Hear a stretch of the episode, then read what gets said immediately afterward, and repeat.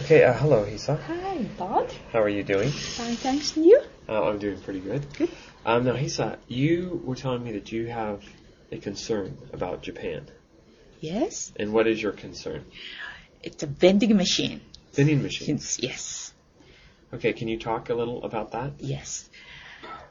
Uh, as you've already noticed, how many vending machines you come across a day if you are on the street? Yeah, many. Yes. And I really don't think we need that Many. many. Uh huh.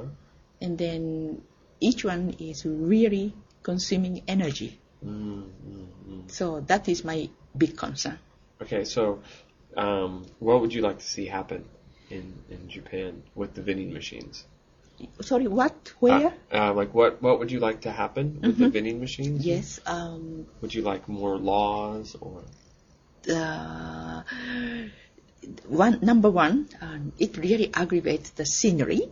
Oh, yeah. yeah, yeah. Yes, and then if um, each one of us take drink with us, um, we really don't need that many each corner or even one corner. You really see so many kinds, Yeah. and then that is um, we can really evacuate so many, and then we will have. Uh, safer, um, more space on the road because uh, even without vending machines, imagine how narrow our roads in Japan. Yeah, yeah, exactly. the even the um, walking path is so narrow, it's dangerous. Yeah, and you you were saying that you actually can see vending machines in very strange places in Japan, hmm like very very far places in the countryside. Yes. Wow. So just one example is on the summit of Mount Fuji. Wow. Yes, it's a shame.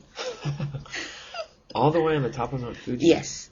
So Yeah. those mountain climbers are talking that um, don't make our mountains like Fuji, Mount Fuji. Yeah. In other words, uh, we dare not to put another vending machine on the top of other mountains Yeah. because uh, why we need it? Yeah. That's that's crazy. It's ridiculous. All right. Thanks a lot, Hisa. My pleasure.